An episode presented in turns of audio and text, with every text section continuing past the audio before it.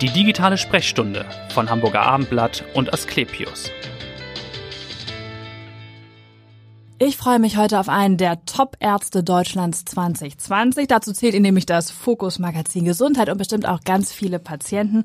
Professor Dr. Jürgen Pohl ist heute zu Gast. Er ist Chefarzt für Gastroenterologie an der Asklepios Klinik in Altona.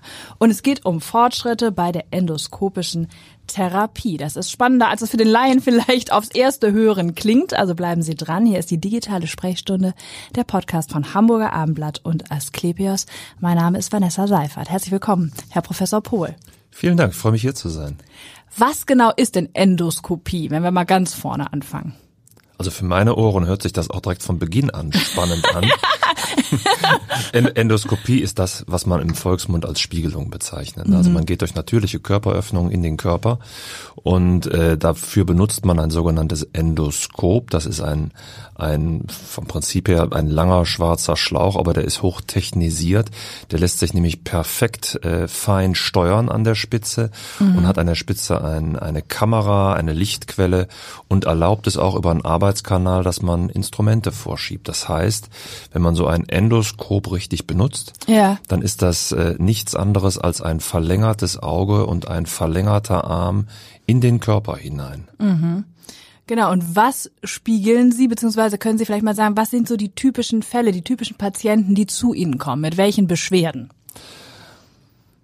Das, das ist tatsächlich sehr weit gefasst. Mhm. Also äh, wir können vom Prinzip den gesamten Verdauungstrakt spiegeln und äh, da fangen wir mal die Reise oben an. Das geht von der Speiseröhre mhm. in den Magen, in den Dünndarm. Ja. Das ist eine obere Spiegelung und dann gibt es eine Dickdarmspiegelung natürlich, die die meisten Menschen auch aus der Vorsorge genau, äh, kennen, vielleicht auch schon mhm. mal selber gemacht haben. Das ist die Dickdarmspiegelung. Aber dann gibt es auch durchaus äh, Spiegelungen der Gallenwege, wo man in feine Systeme noch außer dem Verdauungstrakt Verdauungstrakt einsteigt ja. und diese Gebiete sichtbar machen kann und in der Tat auch dort äh, therapieren kann. Ne? Im Gallen, Gallenwegsystem oder im Bauchspeicheldrüsensystem sind das äh, Steine oder auch Tumoren, die man da entdeckt und auch ja. therapieren kann. Jetzt wollen wir ja vielleicht also vor allem darüber sprechen, was sich da auch getan hat in ja. der Therapie. Sie haben schon den Dünndarm erwähnt. Ich glaube, Sie sind auch Fan. Sie sagen ja, das sieht so gut aus wie das Great Barrier Reef. Das sehen auch hab nur, das, gesagt? Ja. das haben, haben Sie das in einem Interview, das sehen auch, glaube ich, aber tatsächlich nur Ärzte. aber äh, der Dünndarm, also gelegen zwischen Magen und Darm, war ja, galt lange, ich glaube bis vor zehn Jahren noch, als extrem schwierig zu spiegeln. Und da hat sich eben sehr, sehr viel getan. Was kann man da jetzt machen?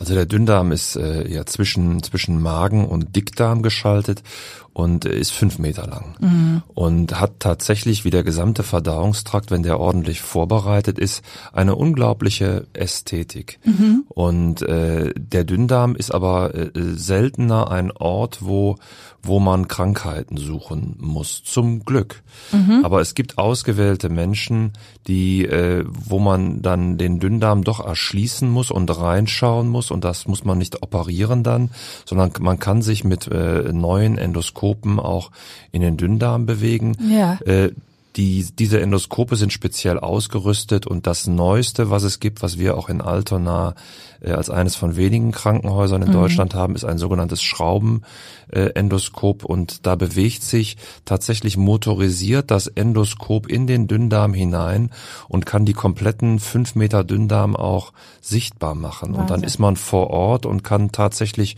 äh, ich mal, Proben nehmen ja. von verdächtigem Gewebe. Man kann aber auch äh, therapieren dort. Und das alles äh, extrem hochauflösend und vergrößert. Ne, das Bild von innen wird übertragen auf große Bildschirme und dann äh, erlaubt das eine extreme äh, Feinmotorik ja. auch im Dünndarm. Und wie lange dauert das, diese fünf Meter dann äh, zu spiegeln? Na, ich sag mal, wenn man sie ganz spiegeln muss, dauert das ungefähr eine Stunde. Mhm. Aber das ist äh, tatsächlich vom Individuum äh, abhängig. Ne? Ja. Die anatomischen Begebenheiten äh, machen diese Untersuchung manchmal kürzer und manchmal etwas länger. Spürt der Patient davon irgendwas? Also die Vorstellung, dass dann so eine Spirale durch den Dünndarm sich dreht, so ist es ja irgendwo, ja, ist ja schon ja. irgendwie erstmal sehr abstrakt. Wissen Sie was? Ja. Äh, wir verabschieden uns von allen Leuten, sagen, sie schlafen jetzt ein, wir geben gut auf sie acht und wenn die Leute aufwachen danach, dann sagen die meisten, Mensch Freunde, wann, wann fangt der endlich an? Also ein das, gutes- diese, Schlaf, diese, Zeichen, ja. diese Ja. Schlafspritzen, die werden als extrem angenehm empfunden, Ja. sind sehr sicher, wenn man das gut macht und das machen wir natürlich gut und äh, erlauben ein komplettes Verschlafen dieser Mhm. Untersuchung. Das gilt für alle endoskopischen Maßnahmen. Ja, erlauben ein komplettes Verschlafen, aber man vergisst das Atmen selber nicht und das macht die so besonders. Man muss also nicht beatmet werden, Mhm. Ja. sondern man schläft tief und angenehm. Und wirklich die allermeisten Leute haben auch sehr schöne Träume, so dass ich auch manchmal in enttäuschte Gesichter blicke, Die kommen wenn die dann machen den aufwachen. nächsten Termin. Herr Professor Genau, Pohl, wann können wir nochmal kommen? So, so, so ist das. ja. Spiralendoskopie. Ja, das ist tatsächlich so. Und für wen kommt das in Frage, diese Untersuchung? Sie sagten ja, es sind wenige, bei denen man eigentlich in den, in den Dünndarm Ja, schauen wir muss. sehen relativ viele, weil die uns auch von weiter her Ja. geschickt werden, aber das sind vor allen Dingen äh, Menschen, bei denen man nach Blutungsorten fahndet. So. Also äh, nicht selten ist es ja so, dass es irgendwo im Verdauungstrakt auch mal blutet. Ja. Häufigste äh, äh, Lokalisation, häufigste Stelle, wo es blutet, ist der der obere Verdauungstrakt, also Speiseröhre und Magen. Mhm. Zweithäufigstes ist der Dickdarm, aber wenn man da nicht fündig wird und man verliert ständig etwas Blut, dann muss man auch den Dünndarm äh, evaluieren, muss man den untersuchen und das machen wir und werden dann eben auch äh, häufig fündig. Ja, und vor der Spiralendoskopie, wie hat man da in den Dünndarm geschaut? Ging das dann Ja. gar nicht oder? Doch, aber äh, in den meisten Fällen unvollständig. Da gibt's dann so so. Ballonverfahren. Ja. Äh, eine sehr interessante Geschichte ist auch die Kapselendoskopie, die ist auch sehr unaufwendig. Man schluckt letzten Endes eine, eine Mhm. größere Pille und da ist eine Kamera drin. Das kommt in der Tat, das erstaunt eigentlich gar nicht so aus der, Aus der Medizinersicht, ja. nee, das kommt aus der äh, Geheimdiensttätigkeit. Ne? Diese Ach? Miniaturisierung der Ja. Kameras äh, und kommt aus Israel. Äh, da hat man ja bekanntlich einen sehr erfolgreichen Geheimdienst. Ja. Und äh, diese Miniaturisierung der Kameratechnik, die hat man dann für medizinische Zwecke Ach so. verwendet. Und die sitzt in einer kleinen Pille drin und die schluckt man und dann treibt die Pille durch den Verdauungstrakt, durch den Dünndarm Ja. und sendet pro Sekunde vier Bilder an einen kleinen Rekorder, den man an sich hat. Und Ach in der so. Tat hat dieser Rekorder auch einen Bildschirm. Da kann man verfolgen, was die Kamera so Also alles man selbst macht. als Patient Ja, kann ganz auch genau. schon sehen, welche, Bilder aufgenommen Ganz werden. genau. Nach zehn Stunden muss man eigentlich nur noch diesen Rekorder abnehmen. Die Ja. Kamera geht ihrer Wege, muss nicht wiederverwendet werden. Und dann hat man auch ein, eine komplette Aufnahme des Dünndarms, aber man kann eben nicht therapieren. Ne? Die, Genau, diese es ist eine Kapsel reine treibt vorbei. Bildgebung im Grunde dann. So ne? ist das, ja. Aber das klingt ja ein bisschen nach James Bond auch tatsächlich. Ja. Und ist das denn schwierig, diese Kapsel, wie groß ist die? Ist das schwierig, die zu schlucken? Oder Nein, für Nein. die meisten, die ist sehr glatt und Ja. die, die misst äh, so 15 Millimeter. Okay, aber das wird jetzt weniger eingesetzt, seit man die Spiralendoskopie hat, oder Um ist vorzuchecken, äh, ist so. das ein sehr gutes, äh, sehr gutes Werkzeug. Und wenn man Ja. da fündig wird und man sieht etwas, im zweiten Schritt möchte man ja dann therapieren. Ja. Und dann ist diese Spiralendoskopie äh, motorisiert äh, sicherlich eins der besten Tools. Und wie oft machen Sie das, diese Spiralendoskopie, wenn Sie auch sagen, es kommen aus der aus der ganzen Republik ja Patienten zu Ihnen nach Altona? Hm. Zwei, zwei dreimal die Woche. Zwei, dreimal die Woche, Ja. okay. Und das Ballonverfahren, was dann vorher die herkömmliche Methode Hat auch war? noch seinen Platz, weil Ja. es äh, quasi aus dem Stegreif auch anwendbar ist, ohne Vorbereitung. Äh, Würde ich sagen, machen wir auch sicherlich noch drei, viermal die Woche. Okay, und wie funktioniert das äh, nochmal, um das nochmal zu erklären? Ah, ein, ein Endoskop, äh, da wird ein Übertubus, ein sogenannter Übertubus drüber geschoben, so eine extra Röhre und äh, das, äh, das Endoskop und dieser und diese Röhre, die drüber geschoben ist, haben jeweils Ballone vorne dran und man robbt sich wie eine Raupe durch den Dünndarm, indem man diese Ballone nutzt, um den Dünndarm über das Endoskop zu stülpen. Man zieht sich quasi den Dünndarm an wie einen Socken. Ah, okay. Also ein guter Vergleich. Okay, aber das klingt aufwendiger dann natürlich auch, oder ist das? Ist, nein, das Nein. ist, äh, ist nicht sehr aufwendig. Okay. Jetzt haben wir ja schon über den Dünndarm gesprochen. Wollen wir vielleicht nochmal auf die Tumortherapie Ja. gucken, denn das wird ja auch endoskopisch äh, Ja. behandelt. Welche Tumoren kommen da in Frage? Wie, Also die Endoskopie hat natürlich ihren Stellenwert erstmal auch in der Erkennung von Tumoren. Äh, um überhaupt etwas zu therapieren, muss etwas erkannt werden. Ja. Und äh, das wird häufig bei Vorsorgeuntersuchungen im Dickdarm erkannt, Ja. aber auch zunehmend in der Speiseröhre und im Magen. Und äh, in Altona haben wir uns tatsächlich auch spezialisiert darauf, auf die Therapie von Tumoren, wenn die noch nicht die gesamte Wand durchschritten haben, sondern in einem Frühstadium sind und nur flächig sind, ohne sehr tief in die Wand also hineinzugehen. es dürfen keine Metastasen da sein, nehme ich an. Ganz darf nicht genau. gestreut haben. Ganz genau. Und darf auch keine anderen Organe. Das muss man sein. vorher, das muss man vorher genau untersuchen, dass man Mhm. das ausgeschlossen hat. Und dann haben wir äh, viele Verfahren zur Verfügung, um Tumoren eigentlich genauso wie der Chirurg das mit Schnitt von außen macht, Ja. von innen aus der Wand rauszuschälen. Und da äh, kommen sehr viele Leute weit überregional zu Mhm. uns, um diese Technik bei uns äh, durchführen zu lassen. Sie sagen da schon, die kommen von überall her. Was ist denn der Vorteil für den Patienten an dieser endoskopischen Therapie? Der Natürlich die Vorteil- schonende Methode. Ja, wahrscheinlich. der Vorteil für den Patienten ist erstmal überhaupt kein Schnitt von außen, Mhm. sondern nur von innen. Das kann auch manchmal drücken ein paar Tage noch und auch durchaus mal schmerzen. Ja. Aber die Erholung ist natürlich äh, sehr viel schneller als bei einer Operation von außen. Und das Wundervolle daran ist natürlich der Erhalt des Organs. Ja. Während äh, äh, bei einer Therapie von außen auch immer ein Teil des Organs oder manchmal auch das gesamte Organ entfernt werden muss, ist natürlich, äh, äh, steht bei uns auf der Fahne Organerhalt. Ja. Und das ist natürlich etwas, worüber sich unsere Patienten dann sehr, sehr lange, freuen. sehr lange freuen dürfen. Ja, natürlich. Und, und die Chirurgen freuen die sich auch. Im Grunde ist das ja ein chirurgisches Feld gewesen. Es hat sich Ja. ja dann so ein bisschen verschoben, kann man sagen. Ich denke, unsere äh, Chirurgen freuen sich darüber auch, weil viele Ja. Leute kommen zu uns nach Altona, um diese endoskopische äh, Entfernung machen zu lassen. Manche Menschen, die zu uns gesandt werden mit dieser Hoffnung, kommen aber nicht mehr dafür in Frage, so. Mhm. weil sie gestreut haben. Und dann haben natürlich unsere Chirurgen auch in Altona eine besondere Expertise, das zu behandeln, weil sie dadurch sehr hohe Fallzahlen auch haben. Äh, Den meisten, den allermeisten Leuten, die aber, ich sag mal, unter der Vorstellung einer lokalen Entfernung durch Ja. eine Spiegelung vorgestellt werden, können wir auch helfen. Die Felder haben sich etwas verschoben. Mhm. Wir können heute von innen Tumortherapie betreiben, endoskopisch. Ja. Äh, Und für diese, äh, ähm, für diese lokalen Geschichten werden die Chirurgen weniger gebraucht. Dafür können aber Chirurgen heute andererseits viel mehr Fälle therapieren, die man früher noch als nicht zugänglich für eine chirurgische Operation äh, klassifiziert hat. Also das Feld hat sich einfach weiter verschoben Genau. hin zu einer schonenderen Heilung und hin überhaupt zur Heilung in der Chirurgie, weil man Fälle, auch wenn sie gestreut haben, heute viel eher noch erfolgsversprechend operieren kann. Das heißt, Ja. die Kollegen sind mitnichten arbeitslos geworden. Sie arbeiten ja, glaube ich, auch sehr eng zusammen in der Gastroklinik da. Extrem in, in, eng. Extrem eng mit äh, Privatdozent Ja. Dr. Pool. Pool und Pool klingt auch fast wie eine Vorart. Professor, Professor, ja, Professor Pool. Ja, genau. Aber wir, wir, nee, wir, wir arbeiten extrem eng zusammen und äh, das ist auch tatsächlich zum großen Vorteil äh, von Patienten, weil wenn sich Menschen bei uns vorstellen, auch bei denen, äh, äh, ich sag mal, mehrere Therapieverfahren zur Anwendung kommen könnten, gibt es Ja. manchmal Situationen, wo das auch einer individuellen Abstimmung bedarf. Und die beraten wir gemeinsam und äh, in den allermeisten Fällen kommen wir äh, zu einem ganz einvernehmlichen Schluss und das erhöht deutlich die Patientenzufriedenheit. Und dann wollen wir noch mal ganz aktuell gucken, eigentlich dieser Tage auch der große Endoskopie-Kongress, der Sie ja auch gut informiert, Ja, ne, das ist ich genau, Gott sei Dank, ne, sonst würde ich meinen Job auch schlecht machen. Der ist ja immer aus Hamburg sozusagen in die Welt oder die Leute Ja. kommen eigentlich hierher. In diesem Jahr pandemiebedingt ist das natürlich anders. Wie läuft der ab in diesem Jahr? Inwieweit sind Sie da involviert? Was zeigen Sie da?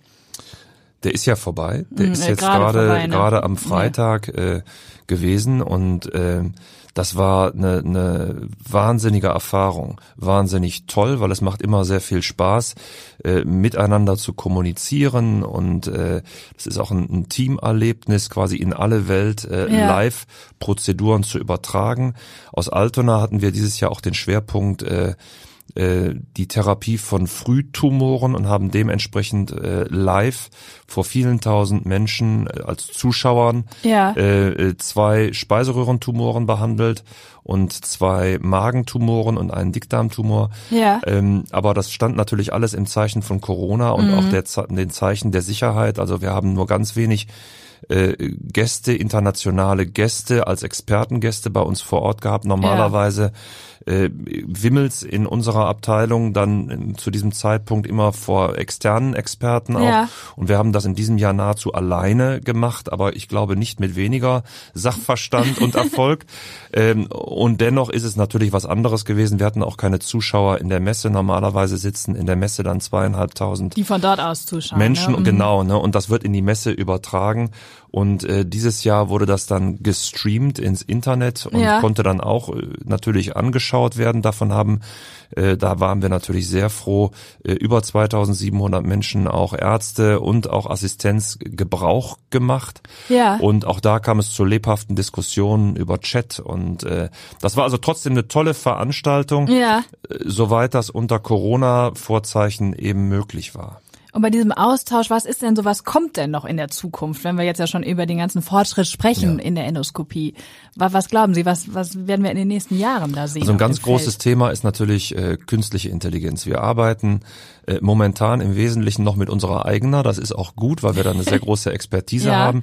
Aber das Thema künstliche Intelligenz ist etwas, was auch bei der Endoskopie äh, sehr groß geschrieben ist. Da geht es vor allen Dingen auch um die Erkennung von äh, Vorstufen von Tumoren und Tumoren, weil das im Einzelfall gar nicht so leicht ist. Und da gibt es Computersysteme, die mittlerweile äh, ähm, erfolgreich, ähm, ich sag mal, ähm, äh, den Untersucher auf mögliche Tumoren aufmerksam machen. Das sieht dann so aus, dass Okay. man spiegelt und man guckt sich das dann an auf dem Bildschirm Ja. und äh, auf einmal leuchtet dann ein, ein Rahmen auf, der etwas oder anzeigt oder ein Pfeil und dann muss der Untersucher da genau drauf gucken, weil der Computer was erkannt hat, was vielleicht äh, äh, ungewöhnlich ist oder Also einen eine Tumor darstellen könnte. oder Ganz genau. Und dann ja. dient das der Aufmerksamkeitserhöhung. Okay. Und die Treffsicherheit dieser Computersysteme, die ist mittlerweile enorm. Die wurden also mit ganz, ganz vielen Informationen und Bildmaterial gefüttert. Genau, die müssen ja schon ein bisschen was wissen so Genau. über den jeweiligen Und Patienten. das Schöne ist natürlich, das sind lernende Systeme, die werden umso besser, je mehr klinische Routine die mitbekommen haben. Das heißt, die lernen dabei und werden auch in den nächsten Jahren immer besser werden und sicherlich äh, zu einer großen Stütze für alle werden, die endoskopieren. Wie in anderen medizinischen Fachbereichen ja, ja, auch. das stimmt. Das heißt, haben Sie schon so, so einen Assistenten quasi, der mitlernt in, Wir, in wir, also, ne? wir, haben, wir haben so einen Assistenten, der mitlernt. Ja, Amtsanalyse. okay. Also da werden wir sehen, was da noch kommt in den, in Genau. den nächsten Jahren. Und für Sie ganz persönlich, warum sind Sie Arzt geworden und warum die Begeisterung für Gastroenterologie? Das ist äh, das ist eine gute Frage. Also ist die schwierigste ich bin Frage am über, Ende. Eigentlich überhaupt nicht. Nee, ich bin wie alle äh, wahrscheinlich oder wie viele Jungs, wenn sie wenn sie fertig sind mit der Schule, war ich äh, erstmal stand ich erstmal da und wollte eigentlich an ihrem Platze übrigens sitzen. Ach ich so. wollte nämlich gerne Journalist werden. Also wir können ja mal tauschen, wollte ich gerade sagen, aber das wollen Sie nicht. ich weiß das gar nicht. Also die Erfahrung würde ich gerne mal machen. Ja, ja. Aber dann kam es, so wie das Leben ist. Ich habe Zivildienst gemacht, habe das gemacht äh, äh, in einem Krankenhaus und da hat, äh, da gab es Leute, die haben mich angesteckt mit ihrer Begeisterung. Ärzte. Mhm. Ich durfte dann zugucken bei bestimmten Dingen, bei Operationen und das war äh, eine Flamme, äh, wie sie seitdem äh, unglaublich in mir lodert. Ach so, und aber Sie wie- hatten wie keine familiäre Disposition, Überhaupt nicht. Überhaupt sagen. nicht. Ich bin Nee. das einzige schwarze Schaf. Und ich versuche natürlich auch die Flamme weiterzugeben an alle, mit denen ich zusammenarbeite, Ja. weil ich das was Wunderschönes finde. Äh, ich sag mal, der vereint unglaublich viele Facetten dieser Beruf. Ne? Ja. Und äh, das Arbeiten mit Menschen überhaupt ist erstmal äh, der wichtigste äh, Faktor und äh, dann hat man natürlich ganz viele weitere Faktoren. Gerade in der Gastroenterologie ist der technische Aspekt mit der Endoskopie natürlich auch ein wunderschöner, weil ich in den 20 Jahren, in denen ich jetzt Medizin äh, überschaue, einfach gesehen habe, was für eine Revolution dieser Bereich gemacht hat. Ja. Und Dinge, die früher noch undenkbar gewesen sind, äh, sind heute denkbar. Wir verlassen auch in einigen Bereichen schon den Verdauungstrakt selber. Ich sag mal, machen uns gezielt Löcher in den Verdauungstrakt, um den Verdauungstrakt zu verlassen und auch außerhalb dessen Okay. Dinge zu therapieren. Das heißt, wir, wir, die Möglichkeiten, die sich Weiten ergeben, sich ohne Operation zu heilen und zu diagnostizieren, werden immer größer. Und das war auch sozusagen, was, was hat Sie so fasziniert an diesem Fachbereich? Genau das ist es. Genau das. Das äh, haben Sie dann aber früh Es gemerkt. ist ja vom Prinzip ja. her, Sie halten ja mit dem Endoskop äh, vom Prinzip her einen Joystick in der Hand. Das, das, Also, verstehe. Das ist Na, auch so ein das ist bisschen, ja, ja. Sie können das perfekt äh, Spielen lenken und heilen. das ist aus einem aus einem Guss ist Ihre Bewegung dabei Ja. mit der Steuerung des Gerätes und das hat auch schon äh, etwas sehr ästhetisches an sich, das Therapieren. Ja, also dass Sie dafür brennen, das finde ich, hat man schon sehr gut gemerkt in diesem Gespräch. Vielen Dank schon mal. Fangfrage zum Schluss. Sie sind Mhm. viel rumgekommen. Düsseldorf, Heidelberg, Berlin, Hamburg. Was ist die schönste Stadt? Sie haben sie alle getroffen. Das finde ich super. Alles schön. Das äh, finde ich super. Na, Hamburg hat für mich natürlich einen besonderen Reiz, als als ich ich meine, äh, man, ich glaube, äh, das ist ja immer so ein bisschen genetisch, für welchen Fußballclub man ja. so die Daumen drückt. Ja. Und bei mir war das natürlich in die Wiege gelegt. Als Düsseldorfer äh, drücke ich der Fortuna äh, ja. die Daumen. Und schon damals bin ich aber immer so als äh, äh so im späten Schulalter schon nach Hamburg gefahren mit so, Freunden. Zum Auswärtsspiel. Dann, und habe mir die Auswärtsspiele angeguckt und war immer unglaublich beeindruckt von der Gastfreundschaft hier der Hanseaten. Mhm. Und Hamburg war deswegen schon immer dahingehend auch meine Lieblingsstadt. Also ich habe sowohl äh, den HSV äh, eigentlich jedes Jahr gesehen, wie auch St. Pauli hier in Hamburg. Ach so, also Sie gehen auch vor Corona sind Sie auch in, in die Stadien gegangen? Ja, na klar. Auch, ja, ja. Na klar. Ja, und äh, insofern hat Hamburg für mich schon immer eine Priorität gehabt als Stadt. Ja, wunderbar. Ich danke Ihnen ganz herzlich für das Gespräch und vielen Dank, dass Sie so toll aufgeklärt haben. Und hören Sie gern wieder rein in die nächste Folge der digitalen Sprechstunde. Vielen Dank. Dankeschön. Danke Ihnen auch. Tschüss dann.